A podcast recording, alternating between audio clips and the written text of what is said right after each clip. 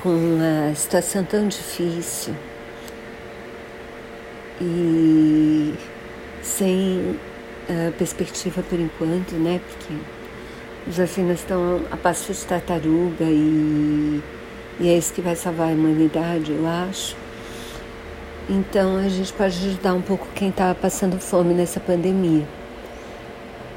Uma, um dos jeitos de ajudar se vocês puderem aqui em São Paulo, é, dando dinheiro para uma ONG chamada Caça Fome.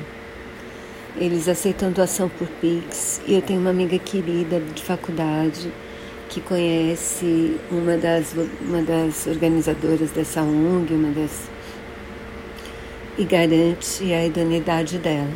Então eu super confio.